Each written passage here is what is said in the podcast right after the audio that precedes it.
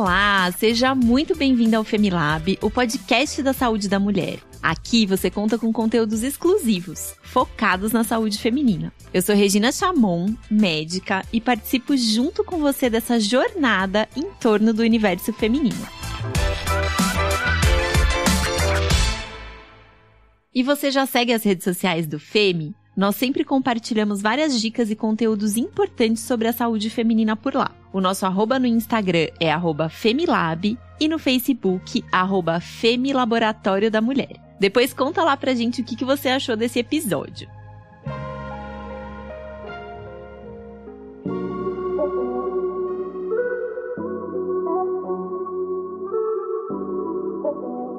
Você sabia que sentir prazer pode trazer vários benefícios para a sua saúde e bem-estar? Especialistas afirmam que o orgasmo é capaz de aliviar dores, inclusive cólicas menstruais, melhorar a qualidade do sono, diminuir o estresse, deixar a pele mais bonita, fortalecer a imunidade e vários outros benefícios. Hoje nós vamos falar um pouquinho mais sobre um assunto que ainda é considerado tabu e um motivo de dúvidas em muitas mulheres: o prazer feminino. Para essa conversa, nós convidamos uma sexóloga que vai responder nossas maiores dúvidas sobre masturbação, orgasmos e libido. Vem com a gente?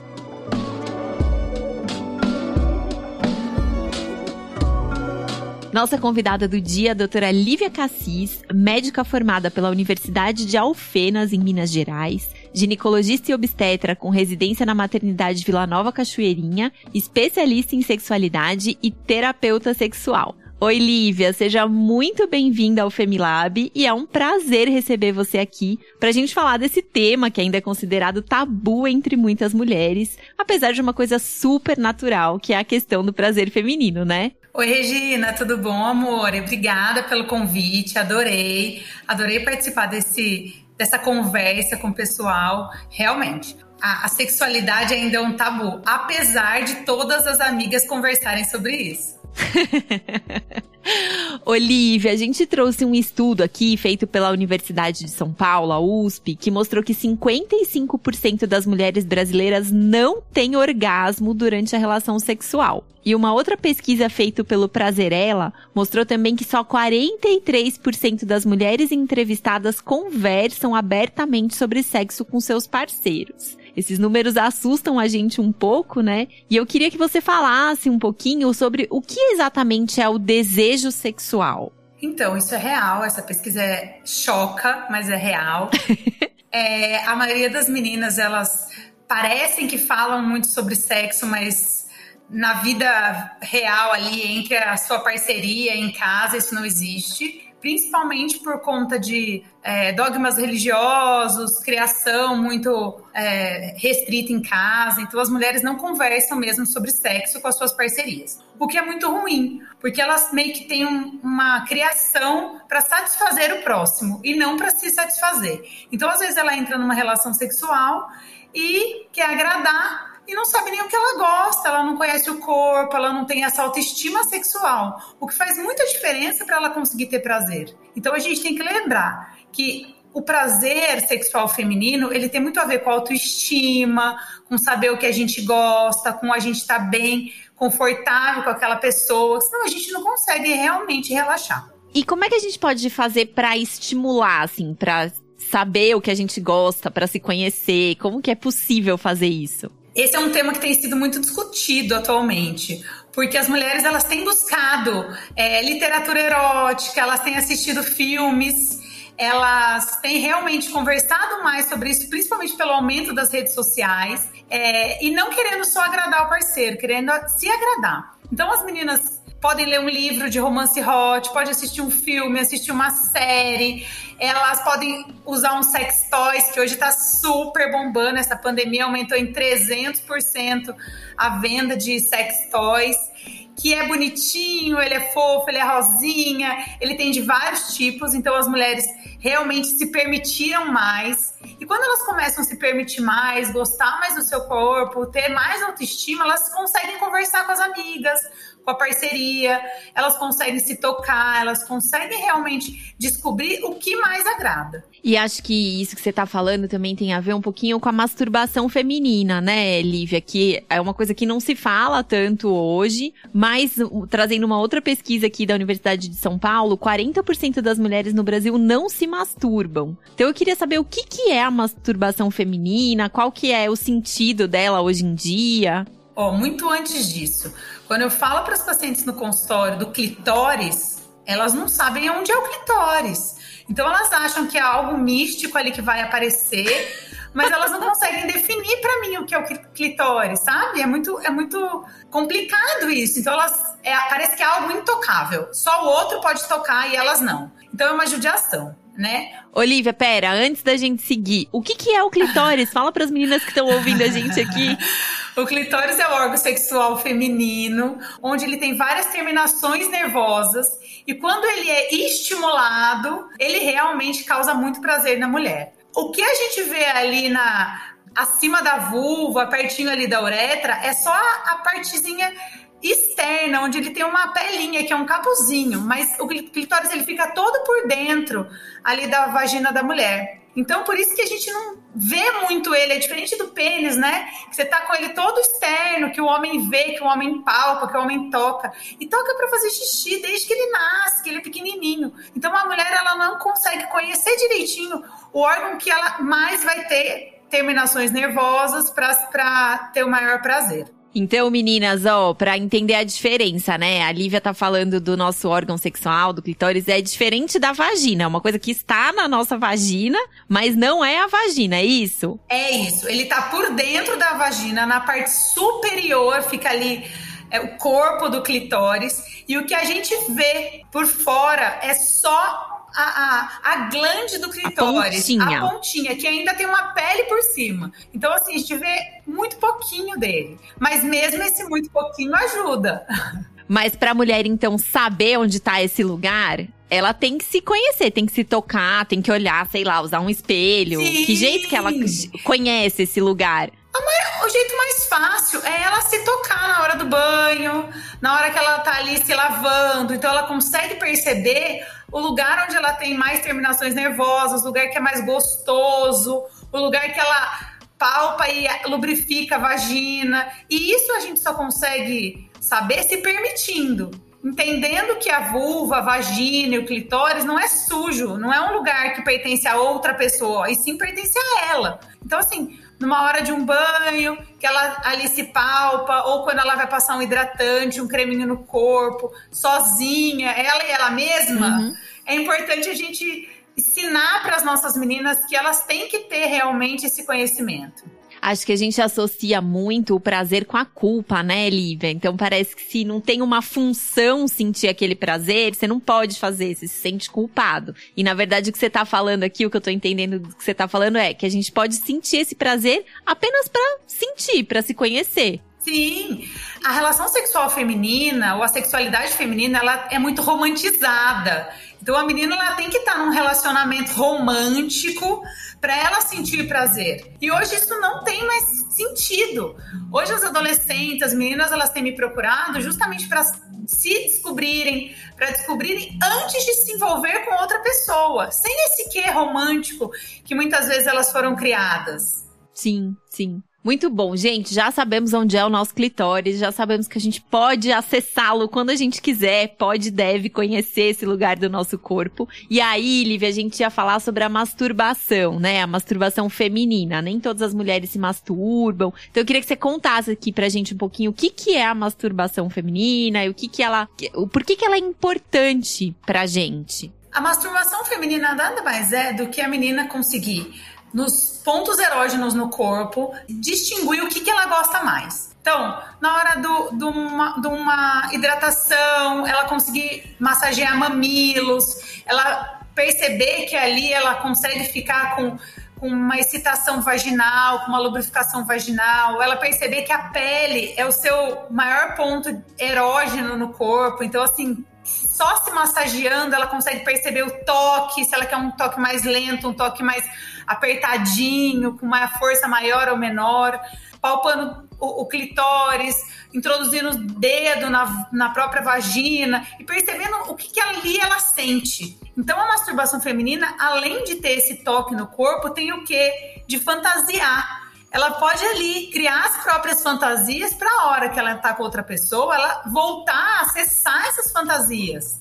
Que assim, o que é mais legal na relação com outra pessoa é ela conseguir fantasiar mesmo estando com outra pessoa o que ela mais gosta, o que ela assistiu num filme, o que ela leu num livro, tem que vir à tona naquele momento mais íntimo com o outro. E aí, assim, né, as novelas nunca falaram, mas a gente teve uma novela agora que falou, que mostrou André, André Beltrão na menopausa, que causou uma polêmica tão bonita, porque ela mostrou uma cena dela se masturbando. As artistas têm falado sobre isso, sobre o não envelhecimento da sexualidade. Então, agora na campanha de Dia dos Namorados, teve, tiveram algumas campanhas de lingerie mostrando realmente um casal mais é, maduro, tendo relação, mostrando que não é mais para acabar a sexualidade depois de uma certa idade.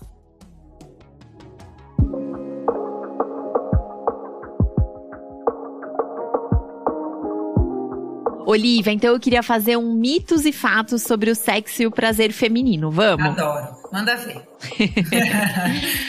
Então, ó, primeira coisa, falar sobre sexo com adolescentes induz esse adolescente a iniciar a vida sexual precocemente? Mito, Rê. Mito, porque quanto mais informação o adolescente tem, mais ele sabe escolher as parcerias e mais ele se protege de não entrar numa relação ali meio duvidosa. Então, esse é um grande mito. Então, temos que falar com os nossos adolescentes sobre sexualidade. Temos que falar com os nossos adolescentes. Muito bem. Próxima. Só existe sexo se tiver penetração? Mito também. Outro grande mito da sexualidade é esse. Porque se fala muito na penetração. E quando a gente tem um casal com duas meninas? Eu não tenho penetração e eu não tenho sexo? Sim, eu tenho. E se eu tenho relação sexual com uma menina que tem dor? Então, assim, o sexo oral é uma forma de sexo, os toques é uma forma de sexo. Qualquer intimidade que eu tenho nesse casal, a gente já fala que é uma relação sexual. Então, não, não precisa ter penetração para a gente ter uma relação sexual. Então é bom a gente explorar vários, várias áreas, né, dessa, dessas relações, assim. Não precisamos ficar restrita a um único tipo de, de prazer. Sim, e outra, uma coisa que é bem bacana é, por exemplo, uma menina que fez uma cirurgia, teve que tirar o útero, ou que fez um, um câncer de mama e teve que tirar a mama. Então, assim, ela não pode ficar sem a sexualidade, porque em algum momento ela fez um procedimento cirúrgico. Então a gente tem que ressignificar esse sexo. Então, se eu não tenho essa mama que era um quê de sexualidade, eu penso na pele, eu penso numa massagem, eu penso em outra coisa que a gente pode realmente levar em consideração. Se essa menina ela tem dor na penetração, eu penso realmente em estímulo de mamilos. Então a gente tem realmente vários artifícios de ressignificar esse sexo. Bom, próxima perguntinha aqui do nosso mitos e fatos. Absorvente interno tira a virgindade? Nossa Senhora, Regina, essa é uma pergunta que, que quase todas as mães de adolescentes vêm me fazer.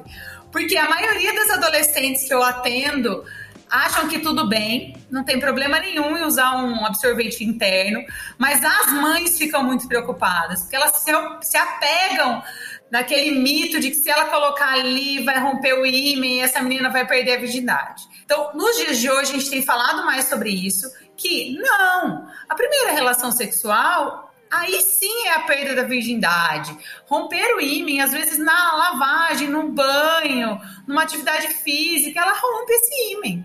Tanto que não é toda menina que na primeira relação sexual sangra. Isso, outra, outro mito.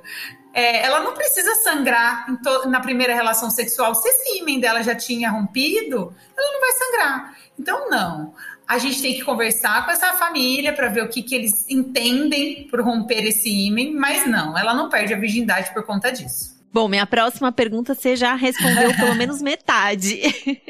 Eu ia perguntar se toda mulher tem dor e sangramento na primeira relação sexual. Não. Se a menina estiver bem lubrificada, num ambiente tranquilo, num ambiente que ela quer realmente ter essa primeira relação sexual, ela vai adorar, ela vai achar muito bom. O que acontece é que geralmente nas primeiras relações ou na primeira relação sexual, ela tá muito tensa, ela às vezes entra numa relação com um parceiro que não é uma pessoa que ela ainda tem muita intimidade, ela tem vergonha do corpo. Que às vezes também é inexperiente, né? Pega uma outra pessoa que também é inexperiente, né?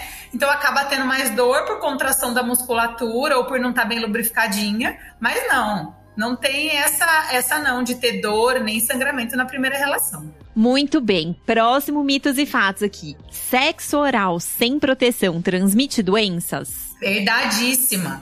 Super transmite doenças.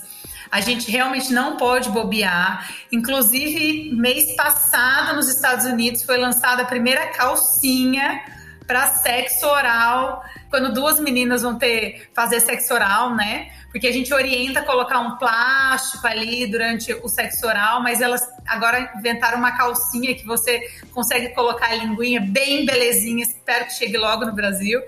Mas pega doença sim. Contato com a mucosa pode transmitir doença. Então a gente tem que realmente preocupar com isso. Olivia, me explica melhor uma coisa aqui. Você falou coloca um plástico, é isso mesmo? Pra gente se proteger no sexo oral, tem que colocar um plástico? Explica isso melhor. É, isso mesmo. O ideal é que coloque um plástico, esses plásticos que a gente coloca na cozinha, um Magipack. Filme, papel plástico filme, filme. ali em toda uhum. a vulva. É, no clitóris e faça o sexo oral com essa proteção. Ou pode pegar um preservativo, cortar ele, colocar ali e fazer o sexo oral com essa proteção. Porque o contato da mucosa, às vezes um microcortezinho pode realmente contaminar a, a vulva ali, a vagina, entrar em contato. Uhum com uma lesãozinha que eu tenho na boca. Então é meio complicadinho, mas é assim que a gente tem que fazer. tem que ter preparo, assim, ó. Se quiser fazer sexo oral, tem que se programar, deixar o material ali por perto. Tem que ter preparo. Pra fazer a coisa com segurança, Exatamente. não é isso? Tem que ter preparo. e, bom, próximo mito ou fato o ponto G, o famoso ponto G, existe ou não existe? É fato. o ponto G existe. Ele é baseado no estudo de anatomia feminina feito por Grafenberg. Ele é um ponto no terço proximal da parede anterior da vagina. Então, é por dentro da vagina, na parte anterior, mais ou menos uns 3 centímetros ali da entrada, tá? O que a gente conhece do clitóris é só a parte externa, que é a chamada glande, que eu já tinha falado. Uma uhum. pequena estrutura que se assemelha ali a uma ervilha encapusadinha.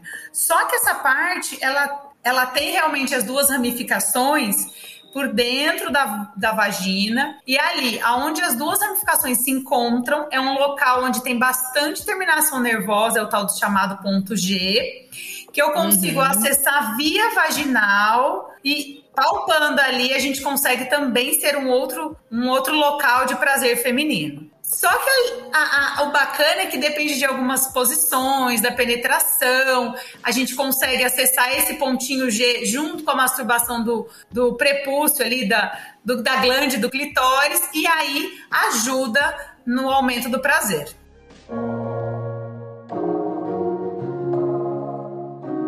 Olivia, sabe o que, que eu queria saber? A gente vê, você falou um pouco do, do sexo romantizado, né? E a gente às, vezes vê filmes, coisas assim, é, e aquilo parece. O orgasmo feminino parece um pouco distante do que a gente sente no dia a dia, né? Então acho que as mulheres ficam ali com uma coisa na cabeça e elas não sabem se elas estão tendo orgasmo ou não. Então eu não sei se é possível, mas dá para descrever como é um orgasmo feminino para as mulheres que estão ouvindo a gente saberem se elas já sentiram isso ou não? Olha, na literatura o orgasmo ele é, ele é descrito como uma pequena morte. Tem, é, tem até um termo em francês que eu não vou arriscar aqui, mas ele é descrito como pequena morte. Então, a sensação, sensação do orgasmo é uma sensação de bem-estar físico intenso. Então, a, a, menina, ela depois desse orgasmo, ela consegue relaxar toda a musculatura do corpo, ela pode até ter um pouquinho de dor de cabeça, ela pode realmente ficar sem fala por alguns minutos. Então, assim, o que é uma, um, uma grande dificuldade é fazer as, a, as mulheres entenderem que esse orgasmo ele ele tem que ser construído. Então, para eu conseguir ter a vontade de ter relação, eu tenho que pensar sobre isso, eu tenho que ter energia sobre isso. Para eu conseguir ter orgasmo, eu preciso me entregar. Eu preciso querer ter o orgasmo. Eu não posso ter controle sobre isso, senão eu não consigo. Então, é aquela hora que a menina, às vezes, ela tá mais insegura, ela quer agradar, ela não consegue se deixar levar. Então, ela nunca consegue ter esse orgasmo por completo, porque ela tem realmente que se deixar, ela tem que se entregar para conseguir ter essa sensação. E é assim, eu tenho bastante gente que vem no consultório falando, doutora, nunca tive um orgasmo. E eu acredito, porque quando ela vai, quando ela tiver um orgasmo, ela vai saber que é diferente. Essa sensação de bem-estar, de ficar bem tranquila, como se tivesse feito uma academia muito intensa, é real. e é muito melhor que muito chocolate, bom. né? Porque o chocolate depois vem com acumulado certeza. com a culpa. Olivia, aqui no nosso programa a gente tem um espaço para responder perguntas que vêm das nossas ouvintes e a gente recebeu algumas perguntas para esse episódio. Então a primeira pergunta é a da Laura. Ela quer saber se você conhecer o seu corpo é essencial para conseguir sentir prazer na relação com a outra pessoa. Sim, com certeza. É essencial, porque você consegue falar para outra pessoa o que, que incomoda, o que, que é gostoso. Às vezes tem gente que se incomoda com um toque mais delicado, acha aquilo parecendo uma cosquinha, então ela não vai gostar, né? Ela vai ficar focada em num, numa sensação ruim e não vai conseguir se entregar. Então é essencial você se conhecer, é essencial você se sentir bem, estar presente naquela relação. Senão você não consegue se entregar, né, Rê? Aí não tem pequena morte. e a gente tem mais uma pergunta aqui da Fabiana. Ela perguntou se é normal sentir prazer durante a prática de exercícios físicos. Muito! É muito normal. Tanto que você vai vendo que grandes atletas ficam um tempo sem ter relação, sem se envolver com alguém, porque ela consegue realmente ter essa, esse prazer hormonal que o exercício físico traz, que o orgasmo também traz. Então, assim, é muito comum, né? Mas é diferente, tem que ter os dois.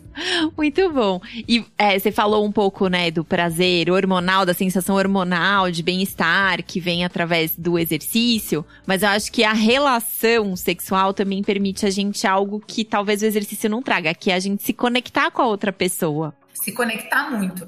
O hormônio liberado ali durante a relação sexual, que tá super na moda também, que é a ocitocina, que é o hormônio do amor, ele traz essa conexão. Então, a relação sexual, ela não é só para satisfazer um ou outro, ela traz essa conexão de você se sentir amado, você se sentir querido, pertencendo à vida de alguém e de você realmente se sentir bem em estar proporcionando prazer a outra pessoa.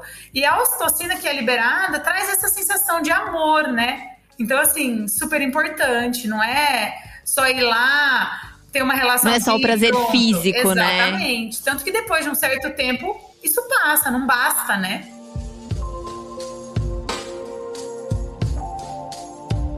Olivia, eu adorei nosso papo, mas a gente tá se encaminhando aqui pro final do nosso episódio. E aí eu queria que você falasse para as meninas que estão ouvindo a gente aqui, o que, que para você fica como principal mensagem desse nosso bate-papo de hoje, assim, o que que você acha que elas devem levar como mensagem principal da nossa conversa? Ai, para mim a, a palavra da vida chama-se autoestima. Então, eu acho que como imagem é, a gente tem que se cuidar, a gente tem que se gostar, a gente tem que se conhecer, a gente tem que cada dia mais perceber o que nos faz feliz. Porque quando eu tô feliz, eu passo essa felicidade pro outro, eu me conecto, eu consigo relaxar numa relação sexual porque eu tô me sentindo tranquila, eu consigo me relacionar com o outro mesmo não tendo penetração mesmo se eu tiver num momento, sei lá, doente ou estressado no trabalho, mas se eu me gosto, eu me, me trato bem, eu me cuido, eu consigo passar isso para outra pessoa que estiver comigo.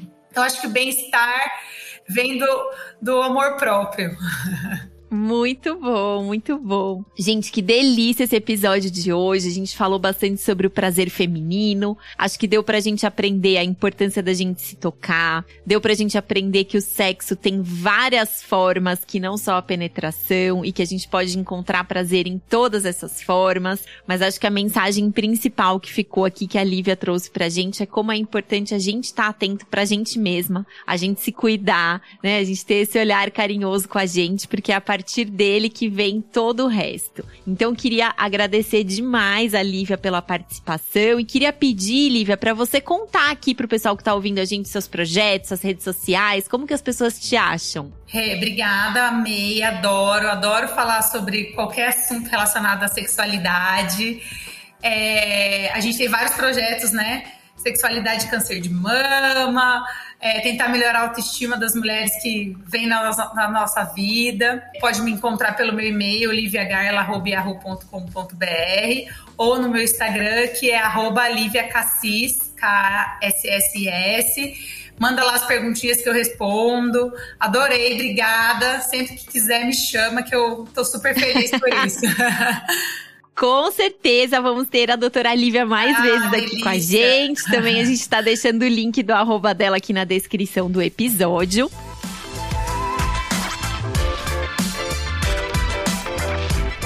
E você aí que está ouvindo a gente, se você gostou dos nossos conteúdos, compartilha nas suas redes para que a gente possa levar essas informações e o cuidado com a saúde de meninas e mulheres adiante. Você também pode mandar aqui pra gente suas sugestões, dúvidas para os próximos episódios do Femilab através do e-mail femilab@laboratoriodamulher.com.br. Muito obrigada pela sua participação e até o próximo episódio do Femilab, o podcast da saúde da mulher.